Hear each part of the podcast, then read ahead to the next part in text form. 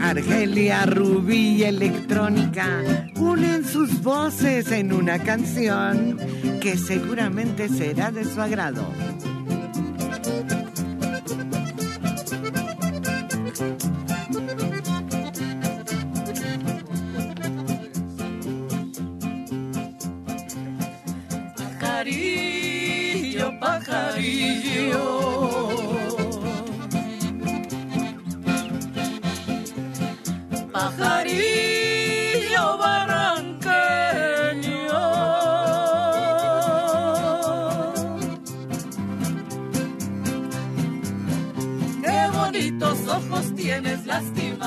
vengan dueños.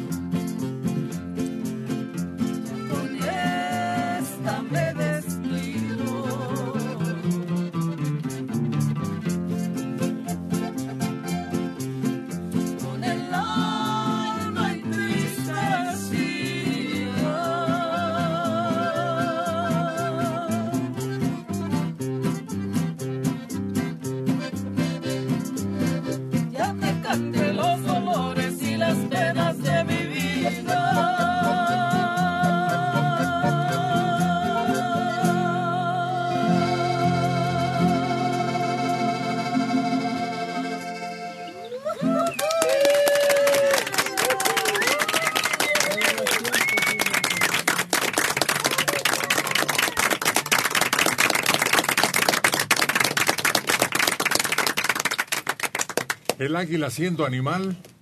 Se retrató en el dinero. ¿Por qué algunos, si tan hermosos son los pájaros, las aves, les dicen pájaros de cuenta? Sí. Hay aves carroñeras, pero hasta esas son útiles porque se comen todo lo que está en descomposición y limpian las playas y los campos. Y qué curioso, ¿no? Primero es cómo lo atrapan, cómo empiezan este el que, el que lo cazó a agarrar lo mejor y va dejando y va dejando y al final el ave carroñera. Y lo deja los huesitos limpios, limpios, limpios, limpios. Hay aves que creo que hasta a los huesos los fracturan, ¿no? Bueno, aunque esa tarea es más bien de esas extrañas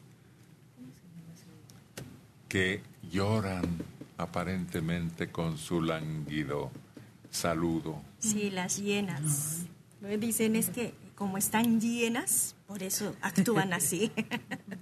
Pues barriga llena. Corazón contento. Sí. Pero hay aves hermosísimas. Bueno, aquí en México había una tarea de la que se encomendaban artesanos artistas de primera. Ave plumaria. Como el penacho de Moctezuma nos narran. Sí. De las aves, de las plumas de las aves, de las más bellas. Y es este raro que las carroñeras tienen un vuelo majestuoso, más bonito que otras aves. Tú las ves a lo lejos y como que planean, ¿no? Y dices qué hermosas, pero pues ya bajan y ves que algunos están pelones de la cabeza, huelen muy mal y están feos. Sí, pero los que los que están feos son los los que le quitan la comida a los opilotes, los negros, ¿no? Esos son los opilotes, los que están negros, negros. Y las que están feas, pelonas del buche, del pescuezo, ese es, se llama águra. Que le dicen, Aura, como un libro, ¿verdad? Que se llama, Le así, que fue muy famoso. le dicen buitres, ¿no? Pero su nombre de ellas es águra. Aura. Aura. Oye, pero el que yo vi muy feo, muy feo fue el, el cóndor, uno que tienen ahí en Chapultepec, ¿no? Lo ves así ya detenidamente y dices, ah, caray, sí se parece a mí. Ah, ¿Parecía qué? sí se parece a mí, digo. Ah, te veías en un espejo. Sí, hombre. Pues es un guajolote. Sí, prácticamente, pero, más siniestro. Oye, y es muy vistoso ver cuando, cuando hay algo que se está echando a perder, alguna carroña, cómo empiezan a volar, o alguien que ya se está muriendo, un animal, y empiezan a volar en círculo y en círculo. Yo creo que hasta que se mueren, entonces bajan y ya se lo devoran. Y hay uno rapidísimo, creo que es el más veloz, ¿no? En vuelo, el halcón, Sí. que suma la fuerza de gravedad incluso en su bajada y en vuelo atrapa a otras aves a las que se engulle. Sí, se ve impresionante. Es más, este, hay una caricatura que como que lo, ¿cómo dice? Lo semejan a un avión. ¿No? Y Sí, como hasta sí, las sí, alas sí. las pone hacia atrás. Son halcones los que tienen en el aeropuerto, ¿no? Para atrapar a las aves que podrían provocar un accidente al introducirse en las hélices de los, de los ser. aviones. ¿Pero halcón no es lo mismo que águila? ¿O es No. diferente? Son diferentes, hay muchos tipos de aves volátiles. Una vez me tocó ver el águila real, el del escudo. Es un, es un ave de veras imponente, porque era de un tamaño enorme, pero tenía la cabeza blanca y una mirada de veras que hablaba con los ojos ese animal. Y estaba encadenado desgraciadamente a un, a un lugar que no lo dejaba moverse. Es temerosa su mirada, asusta. Y yo he visto que les ponen como una capucha, ¿no? Sí. Y hasta la capucha se ve muy elegante. Si esa la dejaran volar, es, es, eh, es mala, ataca a la gente. No, Por eso la tienen amarrada. no. Claro, si manipulas uno de estos animalitos, tienen unas garras terribles. Eh, en el colegio militar todos los jueves que llevan a cabo la ceremonia tienen águilas y las dejan, hay una parte, está la explanada y hay una parte así alta donde están con sus águilas y ya al término de la ceremonia las águilas bajan volando y ya las están esperando con una, una especie de, una carnaza que se ponen en el brazo Un guante. un guante, les ponen el brazo y bajan y ellas se, llegan ahí, se posan ahí sin dañar, son mansitas. Oye, yo vi un video donde logra levantar a un niño. Están en un jardín muy grande y es un niño chiquito, como de unos dos o tres años. Y es impresionante. No lo aguanta, ¿eh? No lo levanta mucho y se le cae. Pero lo logra levantar. Yo me imagino, la, no me imagino la fuerza. Pues agarran los cachorritos de borregos, de alces, los que pescan en el agua, que pasan y nomás se extienden las garras y ya llevan su, su premio. Bueno, el mismo escudo nacional, ¿no? También aves que se llevan a las víboras, se protegen de ellas con mucho cuidado y las engullen. Pues a mí me tocó ver en carretera, manejando, iba en carretera cuando se atravesó una víbora y vi cómo bajó un águila y que se la pesca, nada más vi sus garras, cómo la agarró y que se la lleva. Se la llevó. Es increíble, es una cosa que yo me quedé así, pues afortunadamente era una carretera casi solitaria donde no había muchos coches y sí vi cómo se veía algo que pasaba arrastrándose y que baja así en vuelo y que se la lleva.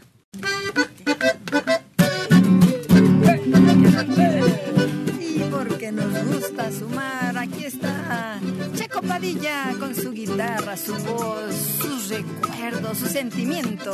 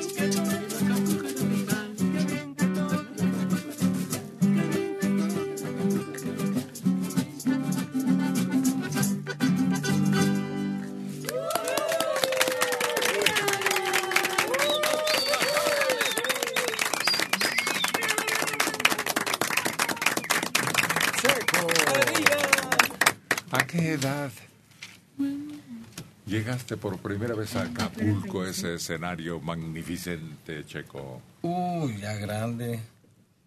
Yo no conocía como ya... ¿Qué? Pues cuando hacíamos las, las excursiones, fue la primera vez que conocí a Acapulco. Con el grupo. Sí. ¿Quién de ustedes llegó y quedó como yo? Estático, así como no podía uno entender la grandiosidad, la belleza, el esplendor de aquello. No lo vayas a comer. ¿eh? ¿A qué edad tú, electrónica? A los siete años fui la primera vez a Acapulco y era impresionante. Yo recuerdo que veía venir las olas y yo me echaba a correr espantada hacia al lado donde no eran las olas y, y alguien me decía, acércate, no te pasa nada. Yo veía la ola y me regresaba corriendo hasta que prácticamente me agarraron para esperar a que la, hora, la, que la ola llegara ahí. Y oye, se siente muy feo que te paras en la playa, viene el, el agua y sientes que se va desmoronando el, el piso donde estás y si te da angustia en un momento dado. Yo lo conocí a los nueve años y era mucha mi, mi intención de conocerlo, pero fue también mucho mi miedo al verlo oscuro y inmenso. Todo lo que después poco a poco ya ambientándonos, diferentes playas, yates, barcos y el movimiento marítimo que siempre lo ha tenido muy intenso Acapulco. Y los atardeceres, ese sol esplendoroso que se ve entre las, las rocas esas que hay en Acapulco, se ve precioso. Te quedas extasiado de ver esa belleza. Cuando llueve en un aguacerazo y a la media hora está el solazo. Así nos ha pasado, ¿eh? Que está nomás de repente, va a llover y todo, todo la lluvia y ya.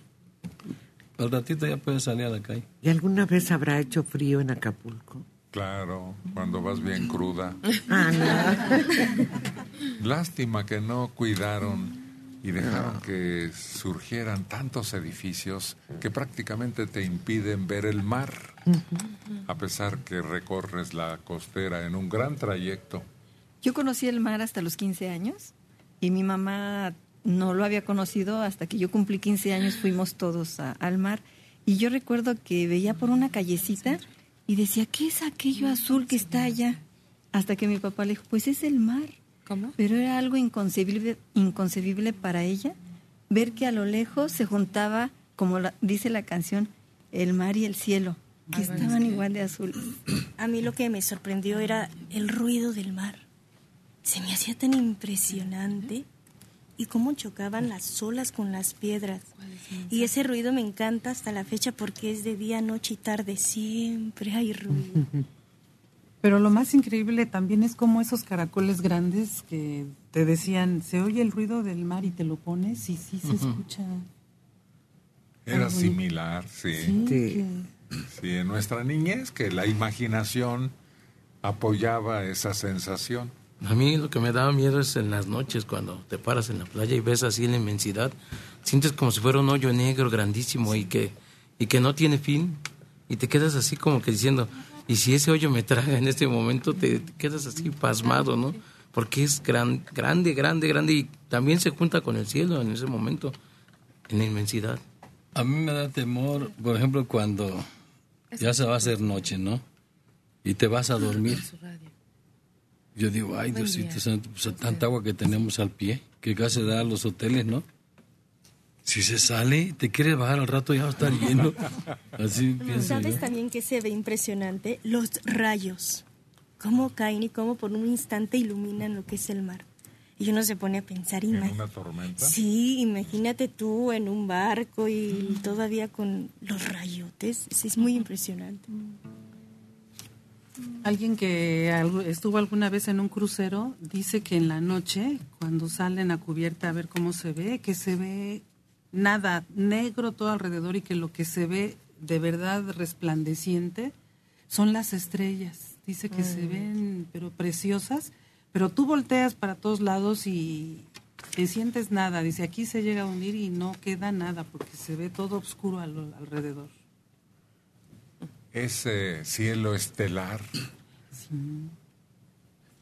es lo más impresionante, dicen los que sin ninguna luz en la embarcación pueden apreciar la bóveda celeste. Oye, pero cuando vas a hacer un viaje con tu familia, los niños, qué gusto les da, ¿verdad? Vamos a Acapulco, no, hombre, echan todo lo que sea, chanclas, maletas, lo que sea. Es una alegría de toda la Es familia. que se volvió un nombre mágico, atractivo, de paz, de tranquilidad, de descanso, de diversión. Sí. Sí, y- era, y era cualquier hora, ¿no? No había el peligro que ahora, y era cualquier hora del Bueno, día, días, tarde noche, siempre vida. Fíjate, Héctor, que la primera vez que fuimos a, a unos amigos, y este teníamos un Volkswagen, y nos fuimos como cinco en el Volkswagen. Y, y este, cuando llegamos, pues nos quedamos allí a un lado de la playa, y allí dormíamos los dos, tres días que duramos allá. No, hombre, pero yo nunca me había quemado tan feo como esa vez. Es que yo no había ido nunca a Acapulco. Y lo que me gustó fue la cordillera cuando se ven todos los edificios así bien bonitos al lado del mar. Qué bonito se ve esa, así la, la vista esa. Oye, yo, pues yo prácticamente también fui con ustedes donde conocí el mar, porque me acuerdo que una vez fuimos a Tampico con, íbamos a, tocar allá, íbamos a, eh, ahora sí que al talón, este, como vulga- vulgarmente se dice, y trabajamos tres días ahí, y luego un día dijimos, éramos tres, este, mañana vamos a, al mar, al, nosotros no decíamos playa, decíamos, vamos al mar mañana, y, y, y había una, un carrito de tren, ¿no? Que caminaba por una vía. Y por ahí nos fuimos, pero nos fuimos caminando. Yo creo que estábamos cerca, pues yo no conozco muy bien Tampico, pero eh, nos fuimos caminando hasta la playa. Y, te digo, hasta ahora que, que lo disfruté bien con ustedes en, en Acapulco, en Veracruz, donde íbamos, porque ahí me acuerdo que llegamos y para nada no, nada, no íbamos ni traje de baño ni nada, nosotros nomás fuimos y, y luego nos acercamos al mar, estábamos bien lejos, nomás viéndolo como rujaba. y nos, me acuerdo que dijeron, vamos a sacarnos una foto en el agua. Eh, Sí, pero no nos metimos al agua. Nos sacamos una foto según nosotros entre el agua, pero arriba de una lancha que estaba afuera y tenía un pescado colgando ahí. Estábamos, que según nosotros estábamos entre el agua. Estábamos re lejos de la, del, del agua, estábamos lejos. Una, era una lancha que estaba lejos con un, con un pescado de un papel ahí colgando y era un pescado. Y ahí estaba el fotógrafo. Y me acuerdo, fotos de blanco y negro todavía. Bueno, Bueno, buenos días. buenos días. ¿Con quién hablo? Adriana, Adelante, Adriana. señor Héctor, quisiera pedirle de favor si le pueden cantar una canción a mi mamá que falleció el miércoles. ¿El miércoles de esta semana? Sí, Ay, qué barbaridad. ¿Cómo se llamaba su mamacita? Severiana Sinesio. Doña Severiana nos escuchaba también. Gracias a ella escuchamos el programa, ¿Qué le decía de nosotros? que ustedes sean personas muy cultas, que que se aprendía mucho de ustedes. Se la pasaba bien con nosotros. Sí, escuchaba en la mañana, le gustaba escuchar a Catalina Noriega y en las noches cuando no podíamos dormir siempre nos decía que escucháramos a las muchachas. De club nocturno. Ah, pero ella siempre se refería así a ella. Ah, con cariño. Y ahí heredó usted la afición, la costumbre. Ujú. Entonces, quisiera ver si le pueden cantar una canción para mi mamá. ¿Cómo no? ¿Cuál? Este, pues a ella le gustaba mucho Dos Coronas a mi madre o Madrecita Querida.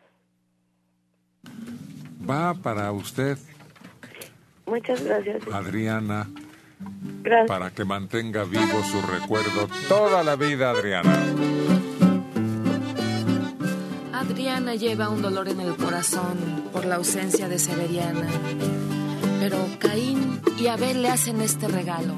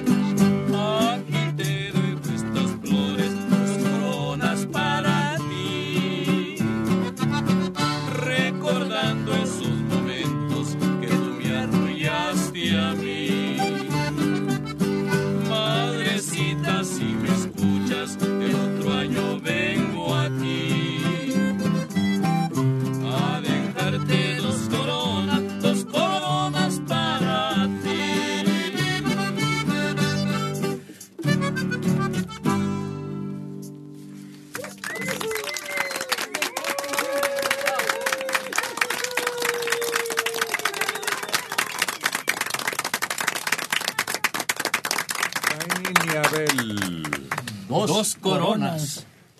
Yo me impresionaba mucho porque en la Santa Veracruz, frente a la Alameda, hay un templo ahí en donde a un lado exhibían estas coronas mortuorias. Estaban muy céntricas. Ahora en cualquier mercado, por supuesto, se pueden conseguir, pero aquí había una exposición, ¿quién lo recuerda? Eterna. Sobre Puente de Alvarado era un local en donde siempre tenían coronas muy cerca del templo, pero no entiendo por aquí, cerca, cerca, cerca, no había ningún panteón. Pero te dirigías con toda confianza de Sí. que ahí las encontrabas ya elaboradas, o las cambiaban de algo de su constitución, o las ordenabas. Es eh, donde está el Museo Franz Mayer. Sí, ahí estaba originalmente el Hospital de la Mujer, Ándale. en esa parte. Y era- a cada costado del Hospital de la Mujer estaban los dos templos que están ahí. Y yo no sé si en algún lado había un velatorio, yo no lo recuerdo. En la época de Chicago y los gángsters, ese era un regalo al que amenazaban, le mandaban su corona mortuoria y ya sabía que estaba sentenciado. Era una muestra de amenaza más vívida. El día de los muertitos, los camposantos, toda la gente corre con sus coronas en el coche y luego hay personas que como no tienen para llevarles les cambian de otro tumba a sus dolientes. Sí, allá, allá en, mi, pueblo así hacen, ¿no? Ya cuando la gente está yendo, pues esta lleva del y la ponen a sus dolientes.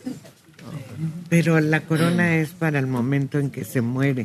Ya después se llevan flores de diferentes colores y el Día de Muertos es una fiesta de color los panteones, porque llevan adornos, llevan esos reiletes que se han puesto tanto de moda, que son de muchos colores y de un papel como aluminio, esos los llevan y ponen adornos de naranja y morado en todas las tumbas.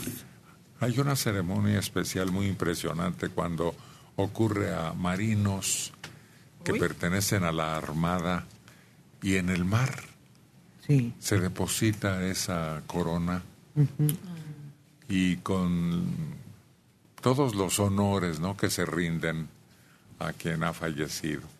Bueno, Buenos días. A sus órdenes. Ay, don Héctor, qué alegría de que me haya contestado. Para servirle, ¿quién habla? Habla María del Rocío Ramos Martínez, de aquí de Nesquipaya.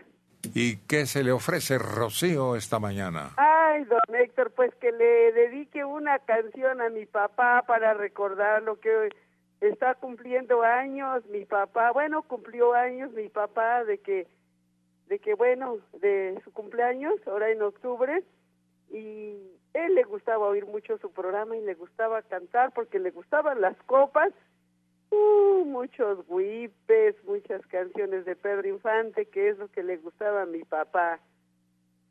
¿Y qué quiere que le cantemos en recuerdo de su papacito que se fue o ya falleció o qué? Sí, ya falleció mi papá, se llamaba Pedro Ramos Nopalticla. Ah, bueno, ¿y qué le cantamos a don Pedro y sus recuerdos Ah, de pues, usted? amorcito corazón, oiga. Con todo gusto, Rocío, va para usted. Sí, don Héctor, muchas gracias y felicidades por el programa, que sigamos adelante. Oiga, Dígame, ¿quién le gustaría que la cantara? ah, pues Argelia, Con todo gusto. Para Rocío y sus recuerdos con su papacito Pedro, llega la reina, la número uno, Argelia. Se lo va a creer, ¿eh? En este momento sí, ya después no. Amorcito corazón, yo tengo tentación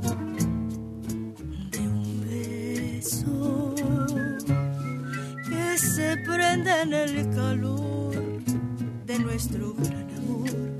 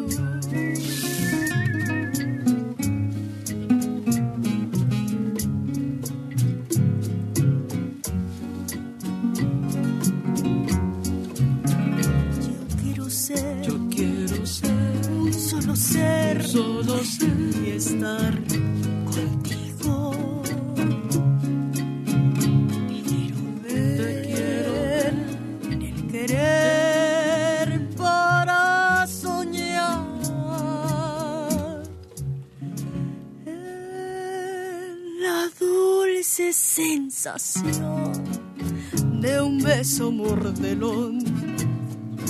Quisiera, amorcito corazón, decirte mi pasión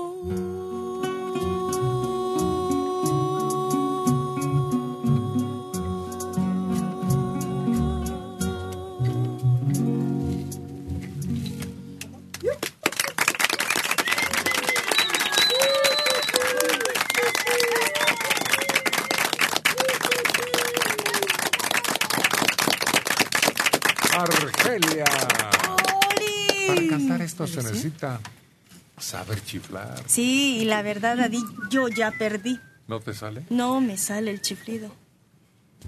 Pues ya no ¿Cómo? comas pinole. Sí, ¿verdad? Oye, por cierto, Pedro no era muy besucón, ¿verdad? Como que no. ¿En dónde? Porque hay otros actores. Jorge Negrete parecía que besaba haciendo gestos.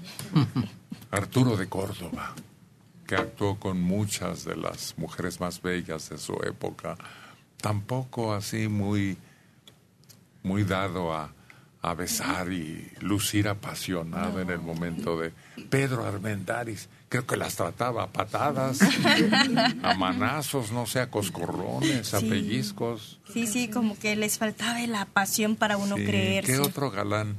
Mm, Pues creo que era más apasionado el Indio Fernández, ¿no? No, Ya ves que- pero el indio, un beso del indio. ay, No. No, no, pues se trata de Galán. una pareja ideal. Hablamos de galanes, Sí, que uno diga, ¿cómo claro crees? que sí. Uy, ahora ya el que es indio no es galán. Pero fíjate, había alguien que no era galán y él sí se notaba que disfrutaba los besos Tintán. Ándale. Hasta robados. ¿Cuántas besó? Uy, a un montón.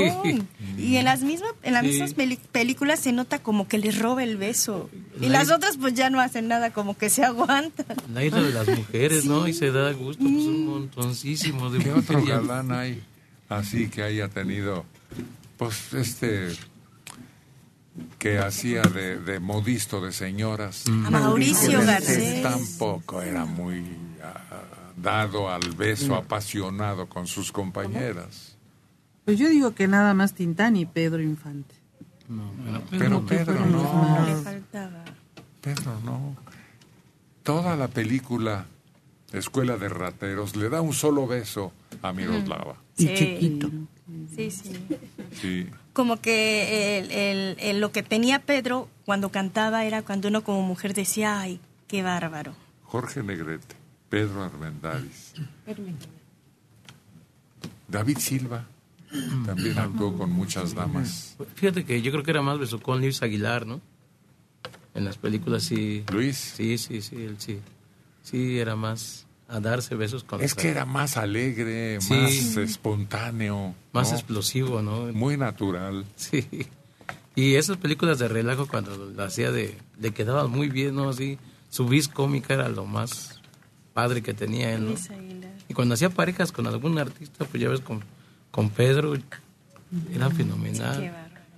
Acabo de, acabo de ver una donde sale con Antonio Badú Sí. y hay otros, el rey sin campeón sin corona y no me acuerdo cuáles otros y él se la lleva de gane, ¿eh?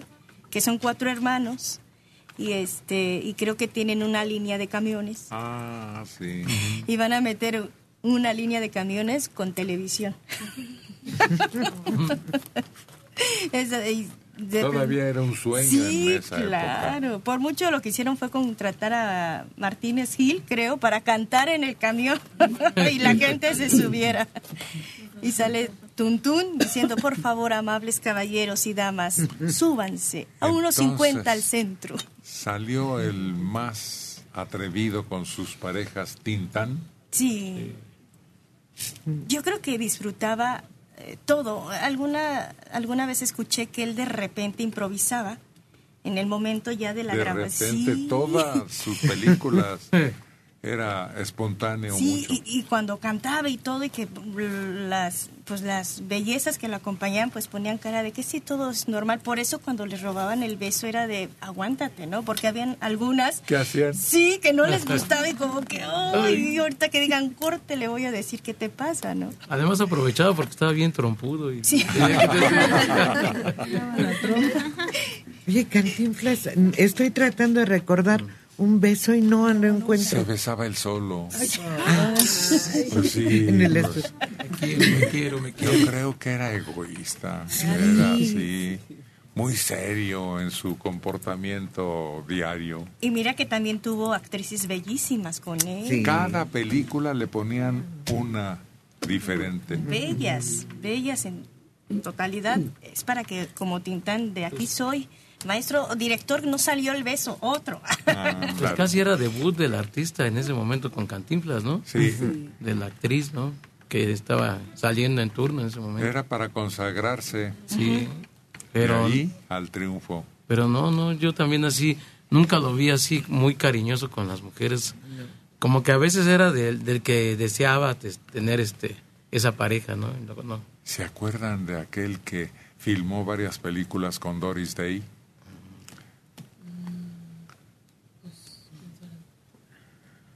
Rod Hodgson. Sí. Y que aparentemente era un galanazo. Sí. Y luego conforme pasó el tiempo, que va confesándose gay. Es más, murió de sida. Sí. Sí, eso era lo que iba a decir. No, hombre, pues no lo digas, no lo digas, Uriangato.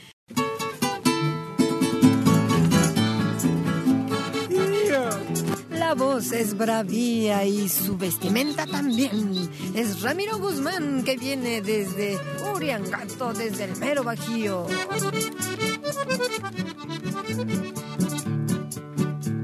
Voy a contarles un corrido muy mentado. Lo que ha pasado hoy en la hacienda de la flor.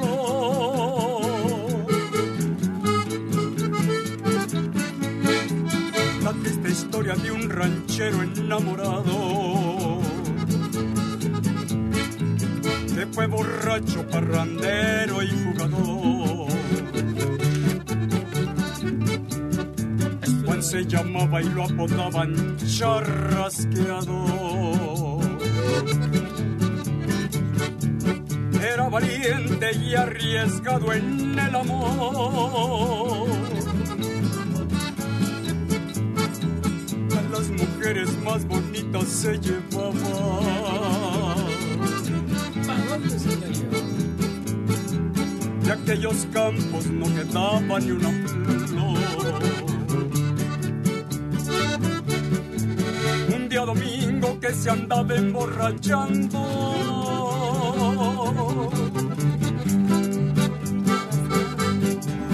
A la cantina le corrieron a avisar. Cuídate Juan que hay por ahí te andan buscando. Son muchos hombres, no te vayan a matar. No tuvo tiempo de montar en su caballo.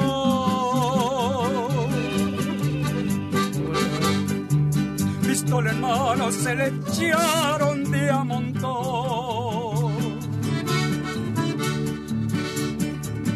Estoy borracho y les gritaba, soy buen gallo.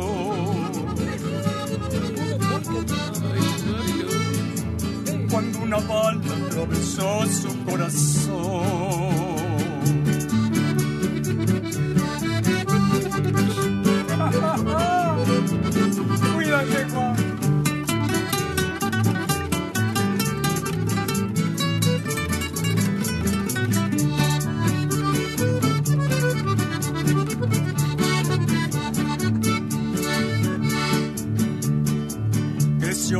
Con la lluvia en el potrero.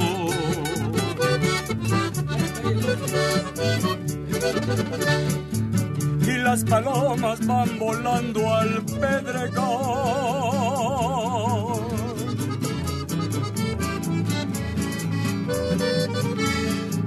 Bonitos toros llevan hoy al matadero.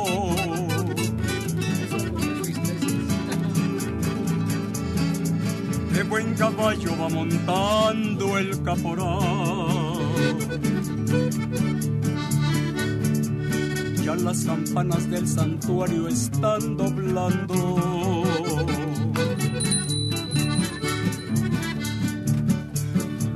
Todos los fieles se dirigen a rezar.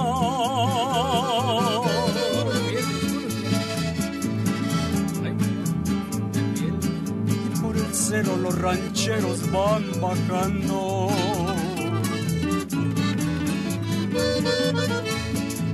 A un hombre muerto que lo llevan a enterrar. Y en una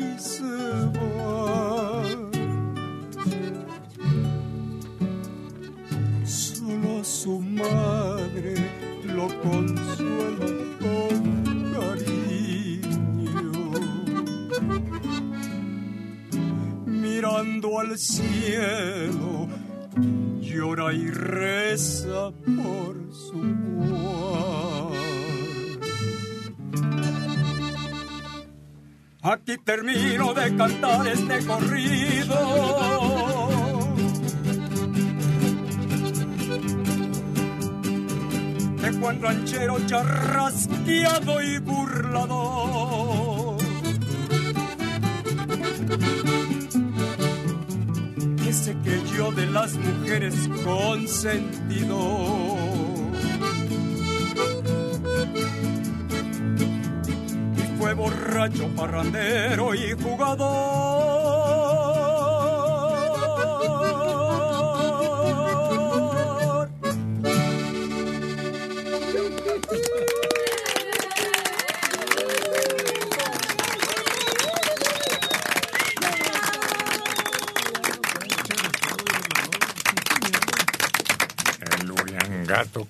De corrido.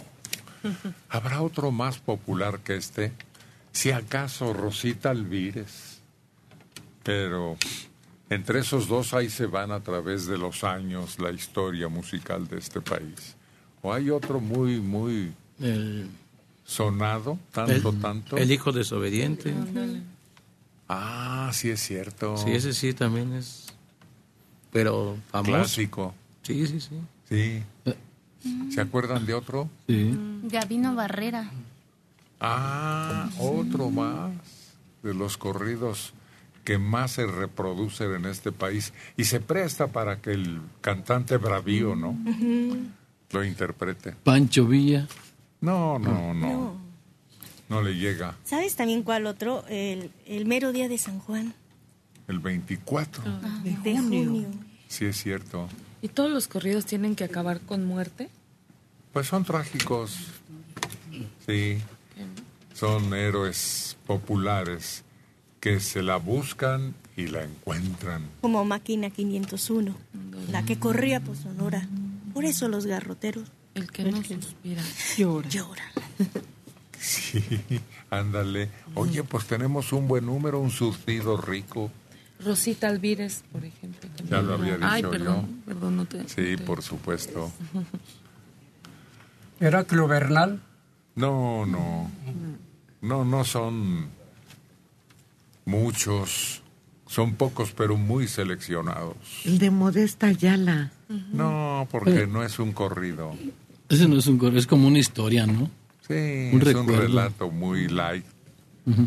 Simón Blanco, Héctor, ¿no? Todavía Simón Blanco en tres palos de Acapulco. Que salen los temblores. No, pero estos, estos que se mencionaron aquí son los meros meros. Y nos falta la, la que le dice y se la dejo mi, mi yerno. La iglesia se la dio. Y pues lo que haya hecho, la culpa no la tengo yo. ¿Cómo se llama, pues? La Martina. sí, sí es cierto. La agregamos porque, pues, incluso han sido representados en la tele y en el cine. Este tiene su, su película. Sí, con Pedro Armendáriz y Miroslava. Sí, cierto. Buen charrasqueado. Y ahí sí le queda el papel pintadito. Pedro Armendáriz en ese tiempo estaba entero y cada vez que se paraba en la cantina, así como que todos se quedaban así, de, nomás se le quedaban viendo así, porque se veía grandote y la rajadota que Bueno, y. Jorge Negrete no cantaba estos corridos, ninguno de estos que Sí. hemos mencionado. ¿Cuál? Pues este de Juan Charrasqueado lo canta. ¿Sí? Sí.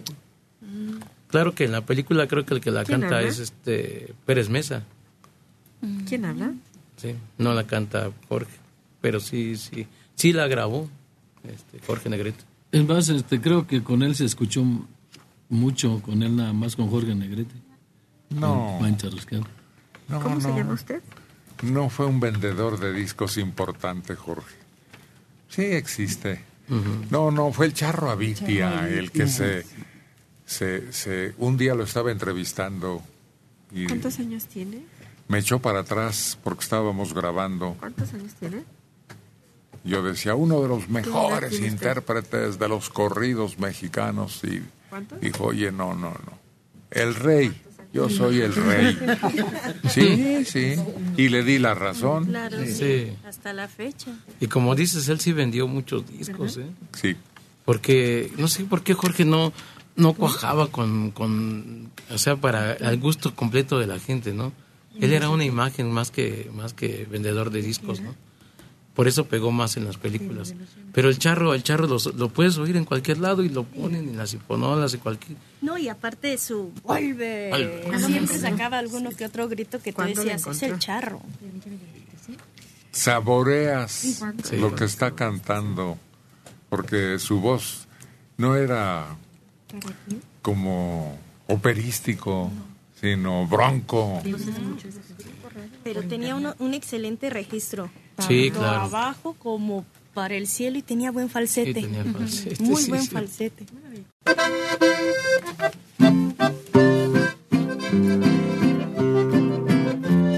Ella es Rubí Esmeralda, quien luce espléndida con ese vestido lleno de colores.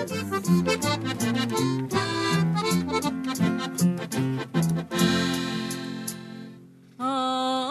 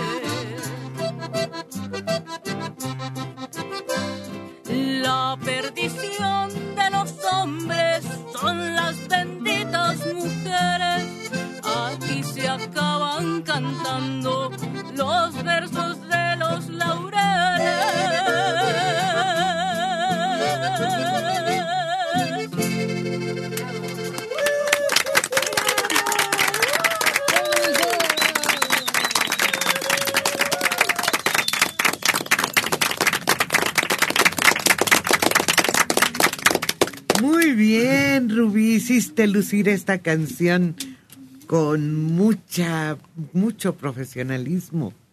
Gracias. Rubí Esmeralda. Los laureles. Es muy conocida esta canción entre los cantantes, ¿verdad? La han interpretado varias personas. Sí, entre ellos, bueno, de mujeres, Lola Beltrán. Es una de las voces que la dio a conocer más. Y el nombre es raro, pero fue Miguel Aceves Mejía. Fíjate. ¿Tiene alguna similitud con las Isabeles? Mm, el corazón de una palma, algo así. Porque alarga un poquito eh, este, algunas frases, pero no, le falta como más bravura a las Isabeles.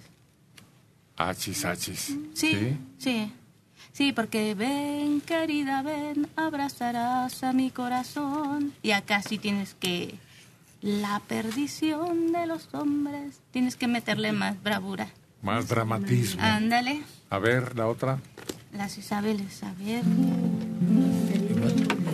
Rubí. Esmera. Repite.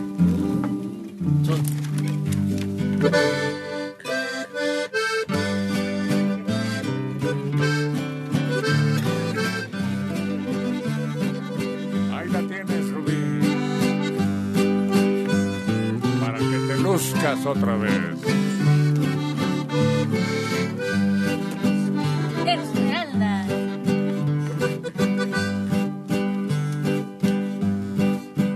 del corazón de una palma nacieron las Isabeles.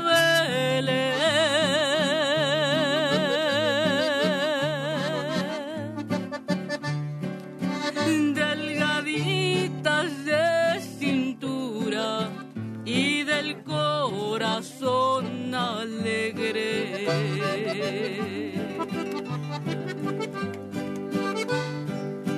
al pasar un arroyuelo a la sombra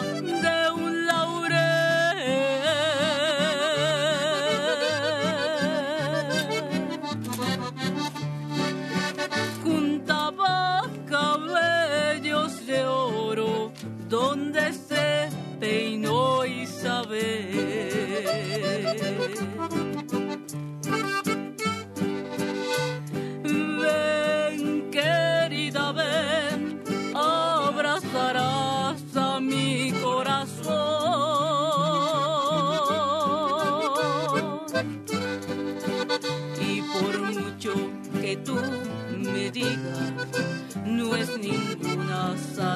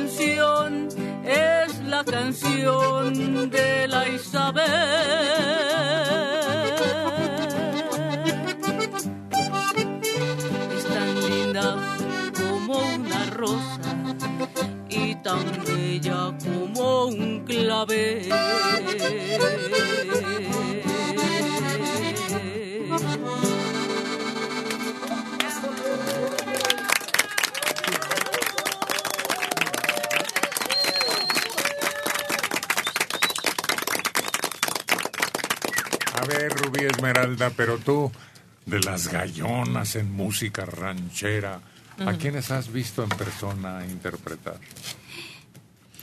No, a ninguna. ¿No te ha tocado? A ninguna, desgraciadamente no. Ve a los palenques. Pues sí me gustaría, ¿eh? Eh, Pero no, la verdad, como que es difícil aquí, ¿no? En el centro del, del país. No, además, se acabó el esplendor que tenía la música mexicana ¿quién y sus intérpretes. Verónica Loyo, ¿Cuál es su nombre? aquella que hacía el yate del Prado. Sí. Rosa de Castilla, ¿Jaime? que aparecía en varias películas. ¿Jaimes? Lola María- Beltrán, La Prieta Linda. María Duval, ¿no? Parece que también. No, no. Lucha No. Moreno. Lucha Moreno. Lucha, pero no, no, No. tuvo una relevancia muy marcada. Flor Silvestre. Ándale, sí. Pues yo me quedé impresionada con la actuación de Lucha Villa en El Gallo de Oro. Cómo se ve, cómo canta, cómo llega a un palenque y cómo no le imponen tantos hombres, porque todos los hombres le coqueteaban y, y le pedían la caponera y ella con su papel. Cantaba muy, muy bravío, muy bonito. Pero actualmente he visto que anuncian, por ejemplo, ¿eh? a Ninel Conde. Y la verdad, pues no. Se volvió vodevil, ¿no? El, Sí. el palenque. Sí. Sí, ya participan más eh, rockeras o del tipo de las, canciones de Gloria. cállate. Sí. Y antes era un terreno propicio para que esta música se, se convirtiera en la música nacional. Al, al mil y uno sabía que el que estaba en Palenque es porque ya la había hecho, ya era la estrella grande, porque una cosa era la, eh, como dicen, la fiesta del pueblo, donde van también artistas buenos, ¿no? Pues para el pueblo, pero el Palenque era para gente con dinero que manejaban. Todavía digamos que Juan Gabriel, Uy, Joan Sebastián, Vicente Fernández. y ya. La misma Rocío también fue en No, Palenques. no, fue... no, no, no, pero estamos hablando de este género. ¿Quién más? Pues el hijo de Toño Aguilar, ¿no? No, no, no, no. El Charro Avitia. Ah, por supuesto, También, pero este, no era contratado para Palenque. ¿Quién sabe por qué? Andaba en ferias, ¿no? Sí, y en sí, ferias, sí. tenía relevancia y sus discos profusamente se distribuyeron en todo el país, pero no. Antonio Aguilar, si acaso. Pero era Y más muy de, a fuerzas. de jaripeo. De jaripeos. Sí, ¿no? Sí. Sí, eh, Gerardo Reyes creo me parece también, ¿no? Que andaba más en palenques, En ¿no? palenques. Sí. Creo que rescatable actualmente el hijo de Vicente, Alejandro Fernández. Ándale. Rescatable. Sí. Sí, es lo que queda. Sí, sí, después de Juan Gabriel, Joan y Vicente, Alejandro, llena. Porque fíjate que ni Aida Cuevas se presenta tanto en Palenques. No llegaron, el, el- el hermano y ella no llegaron a, Permítame, al pues. punto. El que se estaba volviendo, se estaba volviendo antes de su problema fue Julián Álvarez, porque también agarraba a cantar ya con mariachi y ya se estaba presentando en los palenques con mariachi, no con banda. Sí. Y sí lo hacía de una manera a su modo, ¿no? Porque no es una voz de bravía como para ranchero, pero estaba pegando, sí. Bueno, de mujeres, ¿sabes quién la estaba haciendo en grande? Jenny Rivera. Porque se presentaba en Palenques y en, No. con banda, con mariachi, con lo que Había sea. Rosenda Bernal, Ajá. que tenía empaque. Bueno, pero es que Jenny Rivera era la moda, más bien, ¿no? Sí. En ese momento, ¿no? Sí. Sí, era otro tipo de atractivo el que le Atracción. nimbaba. Pero es que ahora ya no hay intérpretes de esa categoría de la música ranchera. ¿eh? No hay programas. No hay, no hay. Abundaban en la tele y en el radio. Y, y yo me acuerdo que cada año hacían un concurso. ¿Qué canción? Tanto para canciones rancheras mexicanas, compositores y cantantes. Y ahí salían varios, ¿no? Bueno, ya era la estimulación para la gente de, de componer o salir adelante. Y en los programas, por ejemplo, de Siempre en Domingo, a cierta hora, era una hora especial de música ranchera. Después llegó la norteña. Y vámonos. Acabó con el cuadro irrumpiendo nuestra música folclórica. Sí, sí, sí. Y to- pero mira, todavía se oía bien porque era y por esa calle vive, ¿no? Pero ahorita sí, con tanta banda y tanta letra que uno dice de veras, qué barbaridad. Bueno, Buenos días. muy buenos días. Bueno, Sí, muy buenos días. buenos días. Hola. ¿Es usted, señor Héctor? Desgraciadamente, fíjese, qué amolada. Ay, señor Héctor, yo quería oír su voz desde cuándo, desde cuándo me da mucho gusto, de verdad. ¿Y usted cómo se llama? Yo me llamo Adela León Jaime. Adela León Jaime. Sí. A sus órdenes, Adela. Ay, le decía yo a este, a la señorita que si me complacían con una ¿Y canción por qué no me lo dice a mí, Adela? No sea mala. de la de Flor de Capomo. Le digo a la señorita que a mí me encanta oír. ¿Y por qué no me lo dice a mí, Adela? Ah, sí, cierto, ¿verdad? Los nervios, los nervios, señor Héctor, los nervios. Este, la de Flor de Capomo, y le, y o sea, y le estaba yo comentando que me encanta oírlos a ustedes y le digo que mis nietos esta vez me descompusieron mi radio. Ya no los oía yo a ustedes hasta que me compré un radio en las chácharas. Pero funcionando. Sí, me costó 40 pesos, pero sí funciona muy bien, pero ya tenía yo como 10 días o 15 que estaba yo sin radio. Y pues sentía yo bien feo porque me encanta escucharlos a ustedes desde que entran a No. trabajar, oigo a las señoritas y después los oigo a ustedes. Y me encantó ahorita que usted me contestó, señor Héctor, de verdad, yo desde cuando quería este, oír su voz. Pues aquí estamos, a sus órdenes, Adela. Qué bueno que adquirió un nuevo aparato y 40 pesos, oiga. Pues es una ganga. Lo compré en las chácharas. Sí, sí, claro. Por Ya, sí. ya de medio cachete. Ande, sí, señor Héctor, y le digo, me encanta, me da gusto que usted me haya contestado ahorita, de veras, es un amor, señor Héctor, con todo respeto, un besote muy grande, lo quiero mucho. Bueno, y correspondemos con Flor de Capomo para usted, Adela. Gracias. Gracias, Dios lo bendiga, cuídese mucho.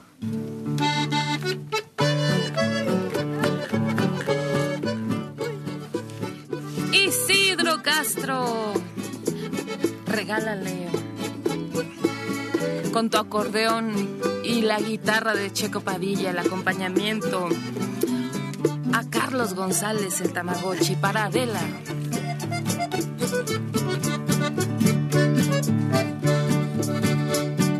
Trigueñita hermosa, linda vas creciendo como los capomos que se encuentran en la flor. Chiquitita te ando vacilando, te ando enamorando con grande fervor.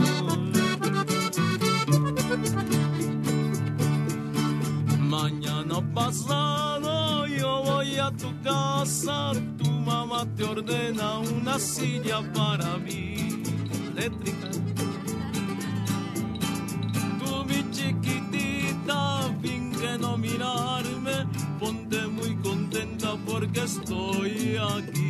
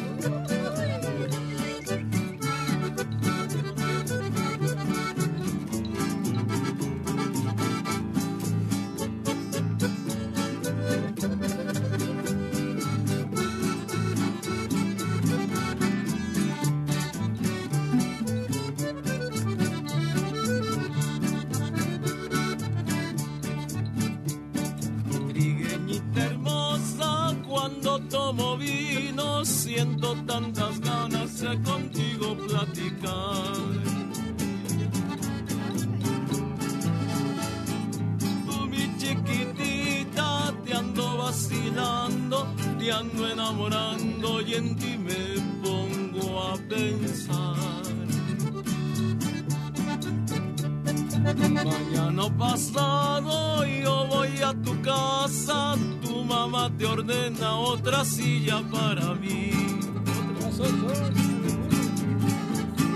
Tú mi chiquitita, finge no mirarme, ponte muy contenta porque estoy aquí.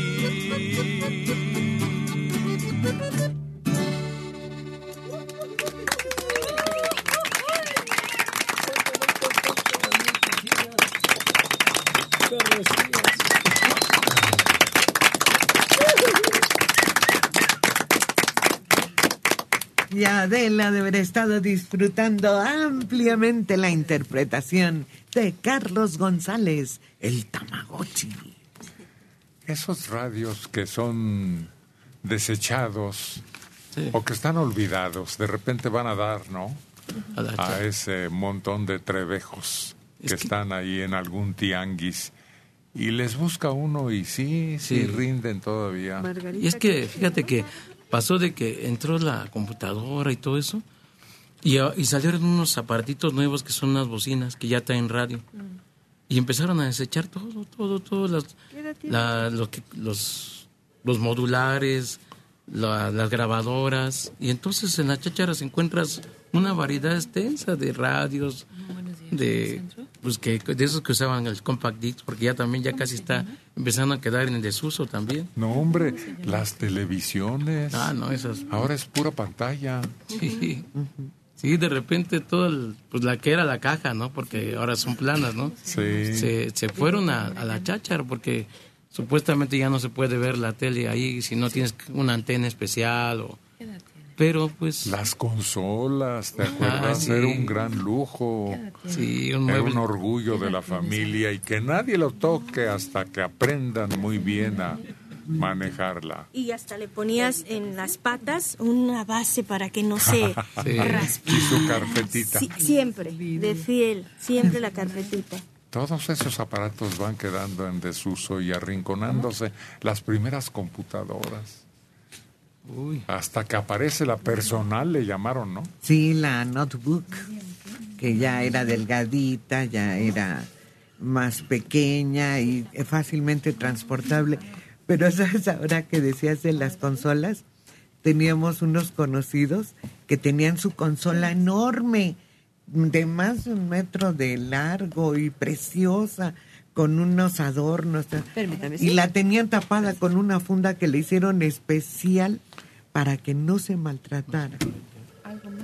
Y ahí la tuvieron hasta hace muy poco tiempo que ya decidieron deshacerse de ella. Pero es que el terminado de esas de esas esas cosas de las consolas era impresionante, era un brillo de la madera, así un, el barniz era de ¿Cómo mueble le muy fino. ¿Tipo piano? Sí, de ese tipo era el barniz. Y pues casi, casi te mataban si tenía un rayoncito, le hacías algo. Oye, Héctor, pero llegabas con tu televisión sota y te quitaba un chorro de, de espacio, ¿no? Donde le ibas a poner, ¿no? Así como tenías el cinescopio, le decían, ¿no? Así grandote, lo tenías que poner en una esquina y se metía hasta ahí, todavía te quedaba con las letras ya güera. Y yo cuando llegaron esas plasmas nuevas, dije, ay, mamacita chula, pues un dedito de grueso. Oye, Héctor, es que primero fue la computadora de escritorio, ¿no? Y ya después apareció, pero la laptop y la notebook es del tamaño de un libro, de un cuaderno, entonces ya es más pequeña. Y ahora el iPad, bueno, no, es la, no es, iba a decir una marca, perdón, la tablet. No, hombre, esa es una maravilla. Es un pizarrón mágico, increíble. Y luego el, el teléfono inteligente no es tan práctico porque se ven muy pequeñitas las imágenes. Pero el tablet o la tableta o como se le denomine, tienes un juguete y una comunicación general de todo lo que quieras. No me cuento. Fíjate que... Y nomás lo conectas y vuelve otra vez a Y recuperar es bien su útil, batería. por ejemplo, si tienes curiosidad para saber qué significa una cosa y nada más le preguntas, oye, ¿cómo, ¿qué significa esto? O, ¿O qué es esto? ¿O qué es aquello? Te contesta Sí. esa pregunta. Quién sabe qué, pero te contesta. Sí, te habla.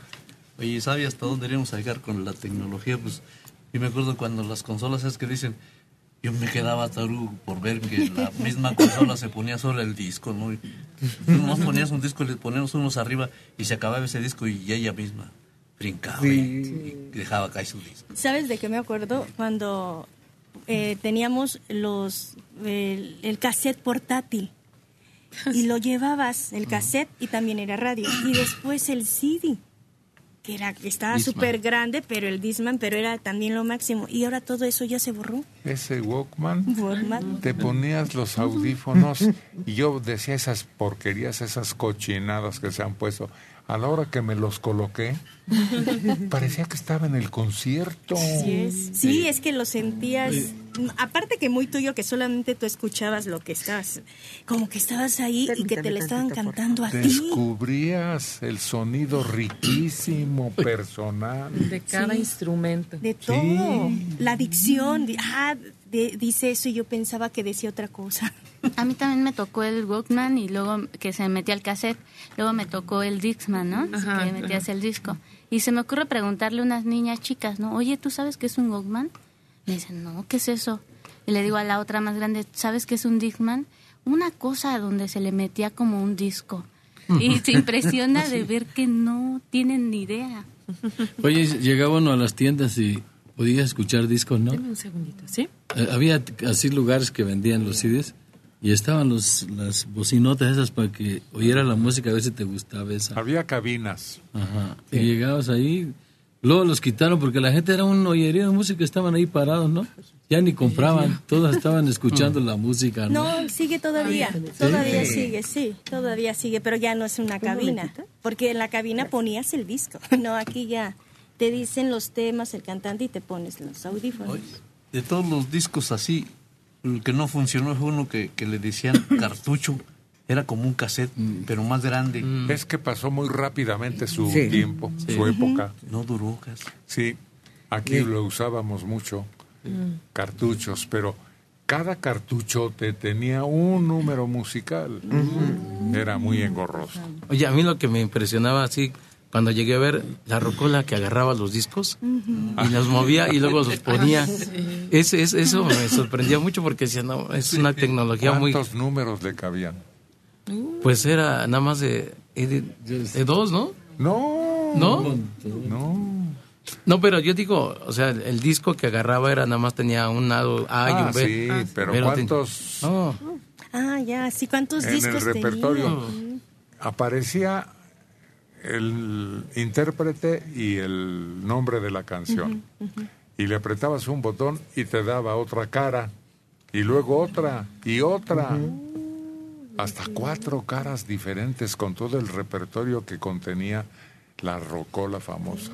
Oye, y después, como dices tú que no funcionó el cartucho que mencionó Isidro, pero después la música en unas cositas tan pequeñitas en un MP3 que ¿Cómo se de llama no sé cuántas gigas te cabían, pero muchísimas canciones. Pues Pero fíjate que cómo cambian las cosas y de repente regresamos a lo mismo porque antes los audífonos eran grandes, ¿te acuerdas? Y, y empezaron a hacer una cosa chiquitita, chiquitita y te los ponías, pero no tenían la fidelidad que tenían los grandes. Y otra vez los chavos vuelven a traer los grandes como los que usábamos antes, porque eso, eso hace que se oigan más fiel. Te aísla. Sí. Y por tanto el sonido es más puro del chícharo. Sí, sí, el chícharo no. no. Es más, yo me acuerdo que sacaron unos audífonos y ya tenía el radio. Ah, sí, sí. Ya Ah, tenía, sí. pero Sí, lo malo era que... penita, ¿no? Sí, pero sí pesaban algo, ¿no? Ahora ya también hay las consolas que tocaban los discos con los CD. Este se pone el CD este que salió ahora. Ahora hay consolas también que, que están en CD este los discos. Bueno. Sí. Buenos días. Buenos días. ¿Con quién hablo? Con Juan Andrés Rivera Manríquez, señor Serrano. Igualmente, Juan Andrés, a sus órdenes. Mire, este, quisiera que le mandaran un saludo a mi hermanita Margarita Rivera Manríquez. Ella, ella nos escucha en este, en Tlalmanalco, pero como ella es su cumpleaños, pues se fue a, a festejar a, a Puerto Escondido y ahorita anda por allá. Bueno, ¿y qué le va a enviar de mensaje a usted? que tenga muy feliz cumpleaños, que se la pase bien, que se divierta y, y, este, y que la queremos mucho. Perfecto, Juan Andrés. ¿Eso es todo? Sí, este, quisiera que le mandaron o le pusieran una canción, la, la Zenaida. Ándele, claro que sí. Oiga, Oigo, le quiero hacer un comentario. adelante. Estoy viendo a la maestra Delita que tiene muy buen porte y a su lado está esta la electrónica que está demorada o. Así es. Yo enamorado. Ah, le, le hizo un poema chiquitito. Sí. A sus órdenes, Muchas gracias, señor Serrano. para servirle. Pues esta, la que admira y le llamó la atención, es la que le va a cantar a Juan Andrés y a su hermana. La chica electrónica.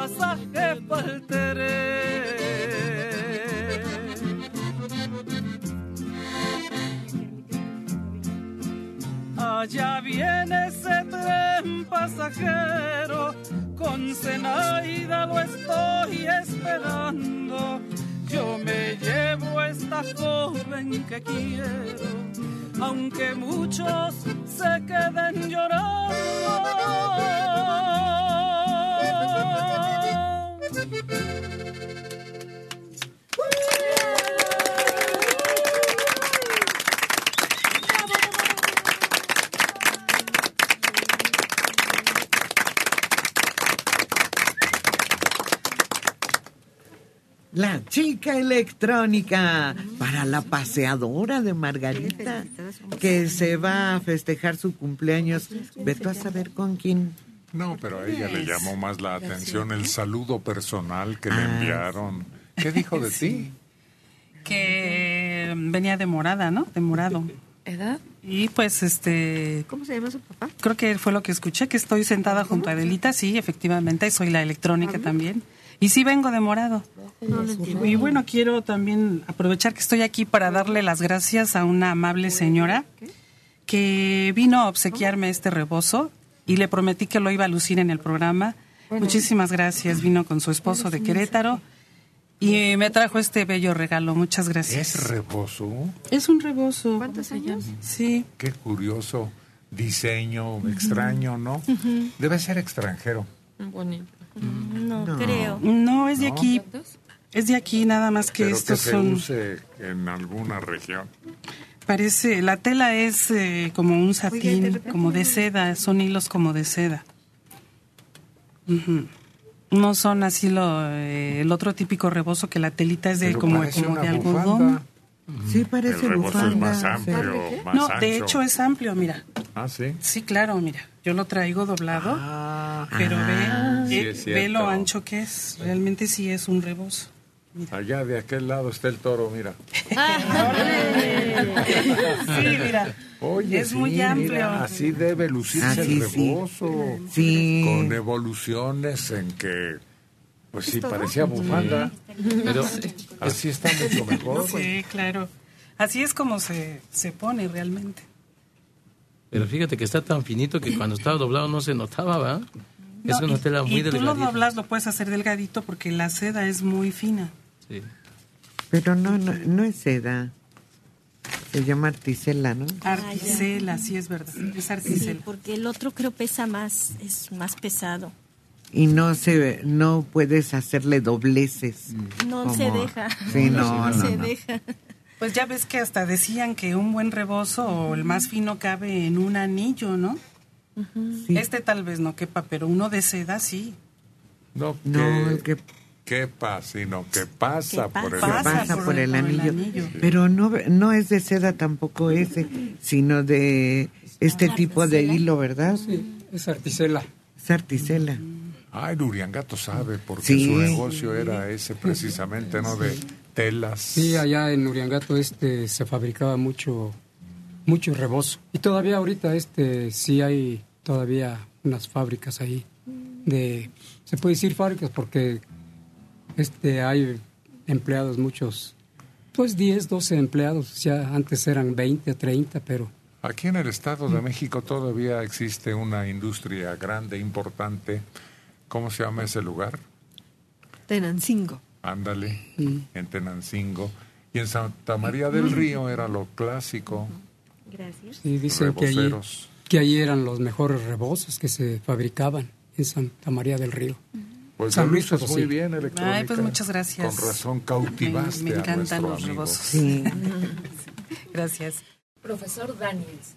Muy guapa soy. Osiris, Rubí, Argelia, Soledad y la hija de Serrano. Saludos cordiales a todos, todos, todos, sin omitir a nadie. ¿Quién es mi hija? No vino. ¿Quién sabe a quién te están apuntando ya? Esther, ya vas a resultar. No importa, te adopto. No, quién sabe a quién se referirán. Puede ser Gina, ¿no? Es la única que no fue mencionada. Gina, ven tantito. ¿Quién más? No, no mencionó a Sol, María. a Sol María, a la electrónica, a mí, No, a no, este. pero pues... eh, ¿Quién habla? hola. ¿Qué pasó? Pues es que necesitas lucir tu vestido nuevo. Ay, gracias. Vuelta.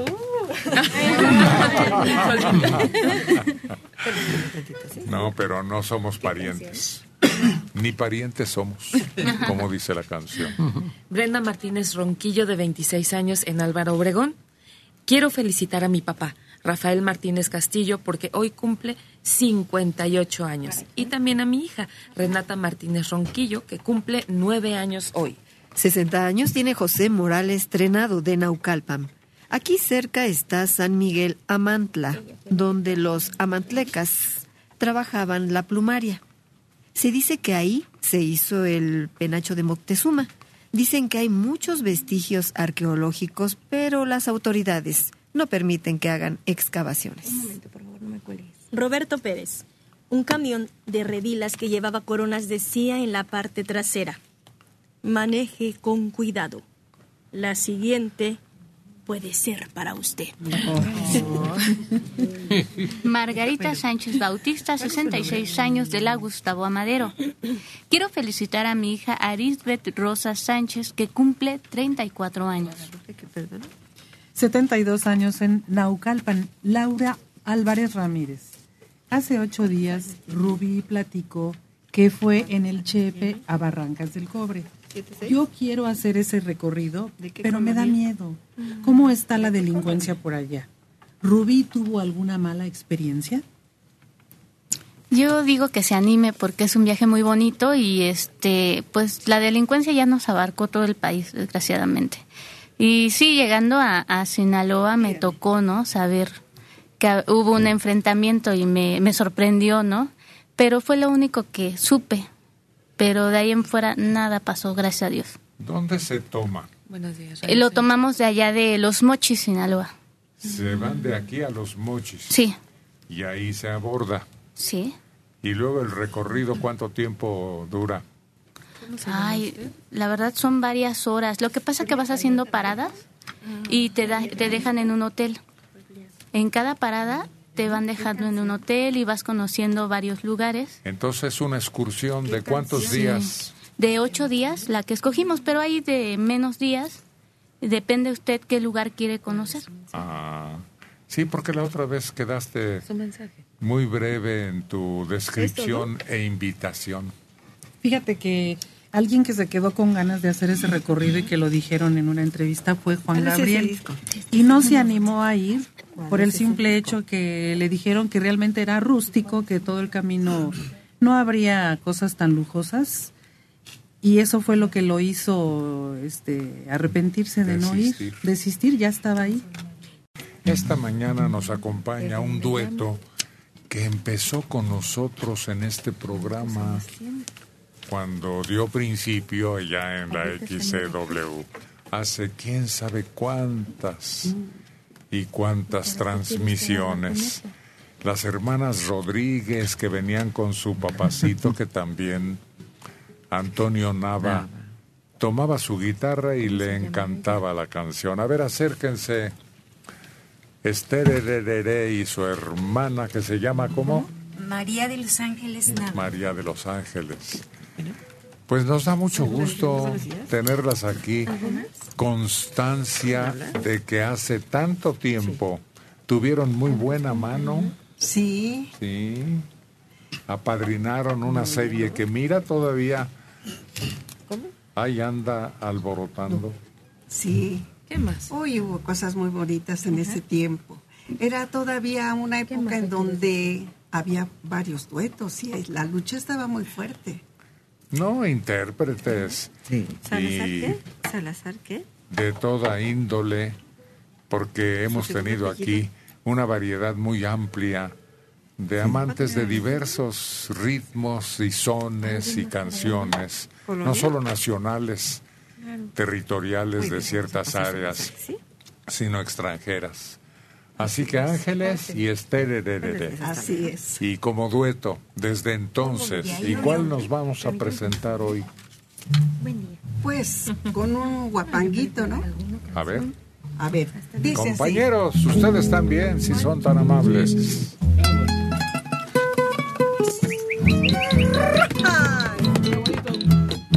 Las hermanas Rodríguez.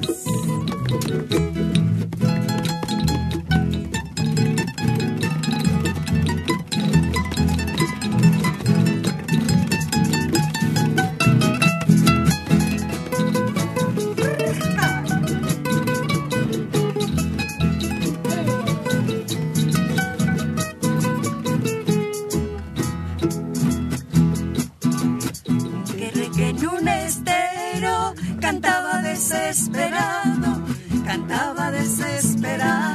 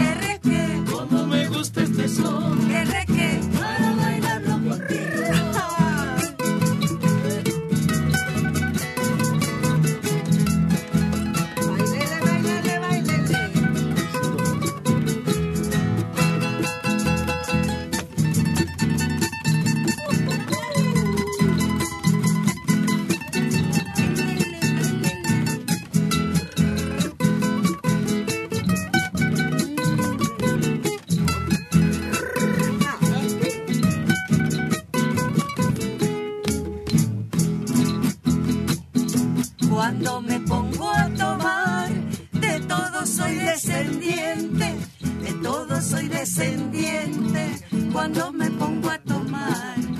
Mi padre es el aguardiente, mi padrino es el mezcal, el refino es mi pariente y el pulque hermano carnal. Que reque, como me gusta este son. Que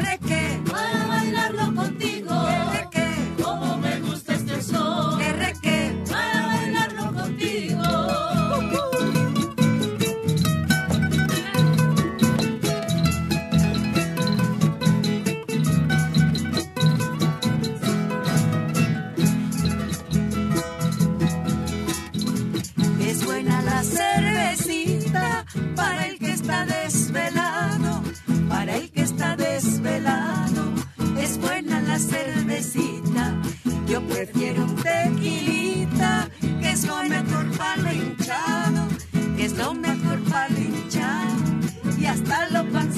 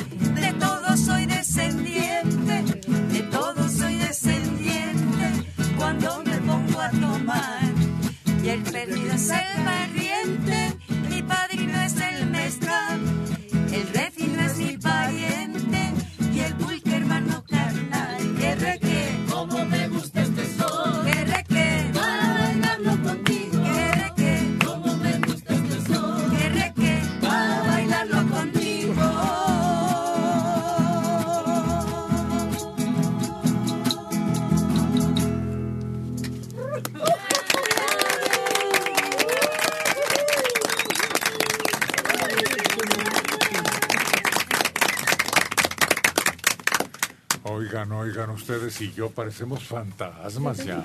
¿En la ópera? Pues no estaría mal. Sí. Pero tanto tiempo. Y todavía Esther, pues en varias eh, temporadas has estado aquí con nosotros. Sí, sí, pero ella se había desaparecido un poquito por cuestiones de familia. Pero siguen actuando Sí. en reuniones Sí, en- así. íntimas, ¿sí? Sí. Muy bien. Sí, siempre tenemos alguien que se acuerda de nosotros y nos invitan y vamos y la pasamos a todo dar. Y ustedes, la disposición Claro de sí. cantar un entretenimiento que tal vez les inculcó su papá, don Antonio. Pues sí, fíjate, desde niñas nosotros veíamos cuando, cuando ellos ensayaban, nosotros nunca habíamos participado en nada, ¿no? Y fue por accidente que, que empezamos a cantar porque mi papá trabajó un tiempo en el ballet de la Ciudad de México cuando Corona del Rosal. Entonces fuimos a una fiesta que hicieron y empezaron, no, pues que ahora que cante fulano, ya sabes, en las fiestas. ¿no? Y ya empecé a, a- empezamos a cantar y yo no sabía que ella cantaba y yo no sabía que sabía ser segunda. Entonces el oído se va acostumbrando a las, a las voces que, que se van haciendo dentro de la armonía y así se dio, sin sentir. Ustedes tenían una empresa de peluquerías estética. ¿Ya Sí, no mi existe? No, ya no. Desde que asaltaron a mi mamá una vez se asustó mucho porque le quitaron las máquinas esas de que había mandado la ahí esta Hacienda. Hacienda le robaron eso, la amenazaron con una pistola, en fin. Ah, Lo bueno es que cuando sucedió, ella no se asustó porque pensaba que era broma. Le decían, ande, abre el cajón, ándele. Y yo decía, no, pues si no tengo nada, le decía. No, sí, ábralo. ¿Dónde está el dinero? ¿Dónde? Y la obligaron a abrir, y, y- pero ella no, efectivamente no tenía nada todavía. Pero ella no se asustó hasta después que se dio cuenta de la magnitud del, del evento. Entonces, pues ya todos dijimos, no, mamá, no tienes así por qué pasar tantos sustos porque era a cada rato pasaban y cosas de esas. ¿Qué situación nos ha tocado vivir por descuido, por inoperancia, desidia de las autoridades? Vean. Sí. Filiberto Monter Santiago. Ah, pues así que está con nosotros para aclarar incluso si ese es su apellido. Filiberto Monter Santiago, que viene de Actopan en Hidalgo. Así es, así es mi apellido, Monter. Un poco, pues, no conocido porque a veces es Montero, pero se termina ahí en la R, Monter. Muy elegante su apellido, amigo. Gracias. ¿Y cuál es la razón de su visita? Pues les traigo a mi señora madre desde Actopan, Hidalgo. Ella está por cumplir 50 años el próximo miércoles y siempre había querido conocerlo a usted y pues estar con todos los del programa. Qué bien, Filiberto, qué regalo magnífico. Eso demuestra el enorme cariño y el respeto y el ánimo que tiene usted, porque mucha gente se queda después de que pasa el tiempo y ya no hubo razón. ¿Cómo se llama usted, señora? Mercedes Santiago Tejeda. ¿Ya había estado con nosotros alguna vez? No, los escucho. Los es- ahora sí, los escucho. En el oído sí. He estado con ustedes en la ¿Y comunicación. cuál era su curiosidad? ¿Por qué pidió esta excursión que es para ustedes? Pues realmente yo no sabía a dónde, a dónde me traían. Nada más me Ah, dijeron. fue sorpresa. me dijeron, te preparas, nos vamos a tales horas y, y, este, y ya. E inclusive yo les decía, yo no quiero ir a México, a mí no me gusta México, no quiero ir todavía cuando estábamos en la central. Pero ya después me vine pensando y, y dije, ¿a dónde me llevan? ¿A dónde? Y dije, "Mm, no sé, me dio la curiosidad, dije, Héctor, seguramente Héctor. Qué bueno. Sí, ¿Qué piensa y nos tiene así en su preferencia? tengo 20, alrededor de 25 años escuchándolos. Tanto así. Sí, Y nunca había tenido la curiosidad. no, los he visto por internet, pero no es lo mismo. Claro. Había tenido la curiosidad de venir, pero pues nunca me imaginé que mi hijo, agradeciéndole a Dios y a mi hijo que me trajo por este gran momento. Doña Mercedes. Y ya que está con nosotros, a ver, dígales. ¿Qué más les quiere decir? Le acompañan, le atormentan, le hacen reír, le hacen a veces emocionarse, ¿qué? Pues de todo. Me hacen me, a veces tristeza, de todo. Sí, pero realmente yo, pues, yo creo que en los primeros años de, pues, de familia, ¿no? De o, o un hogar, pues yo te, como todo, ¿no? Iniciamos con problemas y yo, bus- yo buscando en el radio en- lo encontré a usted. Y la verdad de ahí, a partir de usted, fue una vida diferente, fue encontrarme con mis hijos en el amor, en el abrazo, en, en entregarme a ellos, porque pues yo pensaba muy diferente, era muy diferente mi vida con ellos. Cambió su existencia. Sí, cambió mi existencia bien. Para bien, gracias a Dios. Y este, con mucho amor hacia ellos, me refugié en ellos. Sí, y eso me hizo este sacarlos adelante, este tener unos buenos hijos. Y este y gracias a ustedes y toda la barra que seguía. Pues qué bueno. Permítame, no me cuelgue. Si es Sí. para bien, todo bienvenido. Sí, ¿cómo se dice? Este, aprendí mucho de la doctora Dora, pero mm, yo en ella igual me documenté mucho, aprendí, aprendí a ser dura, dura con ellos, y yo creo que eso me hizo este, sacarlos adelante. Luego me decían, ay, pero ¿por qué eres así? Pregúntenle a Dora. o a Héctor. pero gracias a ustedes, la verdad, fueron una bendición en mí, en mi camino de mi vida. Y hoy que está aquí con nosotros, ¿qué le gustaría que le cantaran en homenaje a su presencia y a su fidelidad en, en este programa? Pues este a mí me gusta mucho este Urge, pero No, en agradecimiento a mi hijo, a él le gusta la bruja. le gusta mucho la bruja. a él. Yo creo que a usted, ¿no? Sí. Sí. Sí, pero- Checo Padilla. Órale. Doña Mercedes dice que su canción favorita, después de tanto tiempo de escuchar este programa, sigue siendo esa que tú cantas. Doña Mercedes, a sus órdenes. Gracias. Bienvenidos, Filiberto y Doña Mercedes, desde Actopan Hidalgo.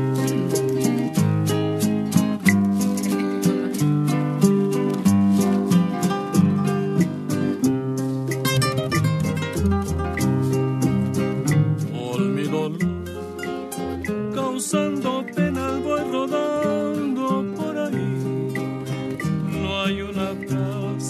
cariño para mí. Todos me miran con desprecio y con rencor. Mi corazón, mi corazón está cansado, muy cansado de sufrir, que muchas veces lo he escuchado repetir estas palabras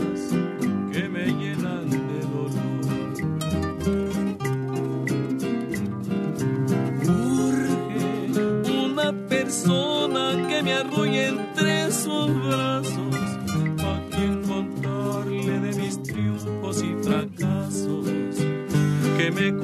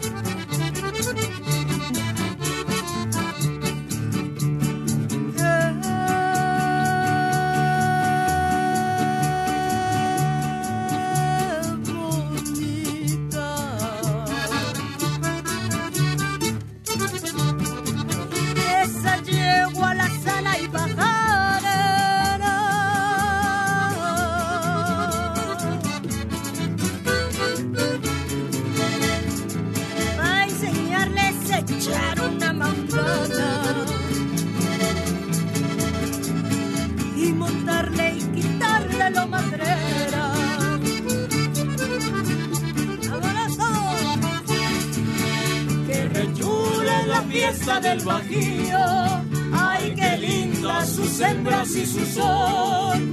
Rinconcito que guarda el amor mío.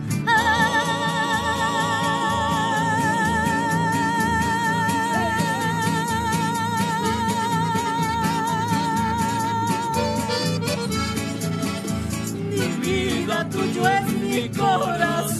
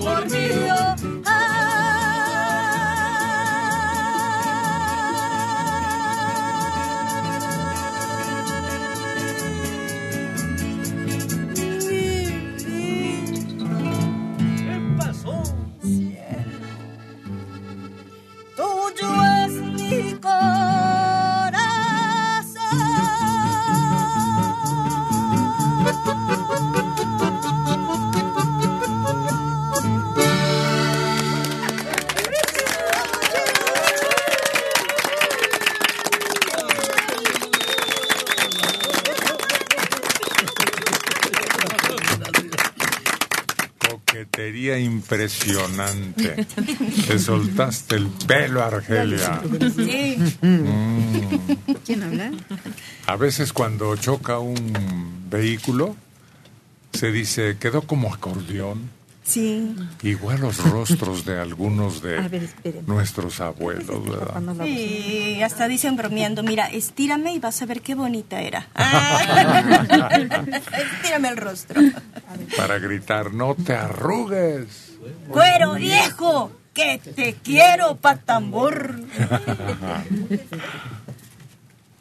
Ni modo. Así tiene que ser la vida, pero es bonito, ¿no? Ojalá que llegue uno. Eso. Ojalá que llegue el otro. Ojalá que tus seres queridos también alcancen esa maravillosa edad de la serenidad. Y llegar como hemos tenido aquí la dicha de escuchar a muchos radioescuchas, ¿no? Que se ven con una vitalidad y se oyen increíbles. Y es cuando uno dice, yo sí quiero ser de grande. Sí, aunque vayas sufriendo algunos desperfectos propios, pero con el ánimo prendido, Sí. las ganas de seguir disfrutando de las cosas hermosas, como la música, programas como este de las mil canciones, tus recuerdos y todo lo que se va hilando. Sí, tus amores, todo, todo, es bello. Yo, me- yo creo que ya se acabó esa imagen de que ya llegas a cierta edad y te tienes que dedicar a los nietos, a tu casa, al- como que ya no. Como que ahora llegas a cierta edad y yo veo que las, los señores y las señoras están bailando, están de viajes, están en el cafecito, están platicando. el gobierno mismo creó distintas organizaciones y se reúnen y bailan y cantan y practican deportes o ese tipo de gimnasia oriental que ahora es muy común. Sí, sí, sí, sí, para la serenidad Sí. y todo, y les ayuda mucho. Y eso, qué bonito. Doña Emma Godoy fue una abanderada con su dignificación de la, de la vejez. vejez, el DIVE es la institución que ella funda y de ahí parten las que actualmente están funcionando y que permiten que no se aísle la persona mayor, que siga en comunicación con otros, que aprenda cosas nuevas, que haga ejercicio, que se vayan a pasear, porque a cómo se organizan para irse de viaje. ¿eh? Sí, porque antes se sentían útiles, pero porque ayudaban a los hijos y a las hijas con los nietos, por ¿Qué aquel, pero no para ellos, ellos mismos, ¿no? Y ahora Ujú. se ven, yo creo que mucho mejor cuando eran jóvenes. Se vuelven independientes. Sí. Y eso es valiosísimo, te da una nueva personalidad, porque eso de que sirvas de cuidadora de bebés o de sirvienta o de cocinera, pues no es lo mismo. Y luego ni te lo agradecen, ¿no? Luego te dicen, me maleducaste veas, al hijo, a la hija. Oye, ¿cómo veíamos casos de gente que dejaba de trabajar y se enfermaban? Se hacían en muy poco tiempo, pero muy viejitos y hasta se morían. Hasta que no encuentran una pasión, un gusto, porque a lo mejor ya no trabajar al ritmo que antes, ¿no? Pero hasta que no encuentran una razón de vivir, rejuvenecen. Aquí el ejemplo es el Uriangato, míralo. En vez de estar arrinconado allá en su rancho, bueno, ya es un pueblo, ¿no? Uriangato. Sí, así Lo es. tenemos aquí en activo. Y aquí estaremos a ver por cuánto tiempo. No, no, no. Hoy y Hoy, mañana y todos los demás que sean bienvenidos y de pilón. Sí, ya todo lo demás es gratis. Ajá. No, pues hay que estar aquí al pie del cañón días. siempre. Para deleite de, los- Buenos días, ¿quién de los que nos están Mira, escuchando. mira. Ah. Sí, cómo no. Ya se considera artículo de lujo de primera necesidad y que paga IVA.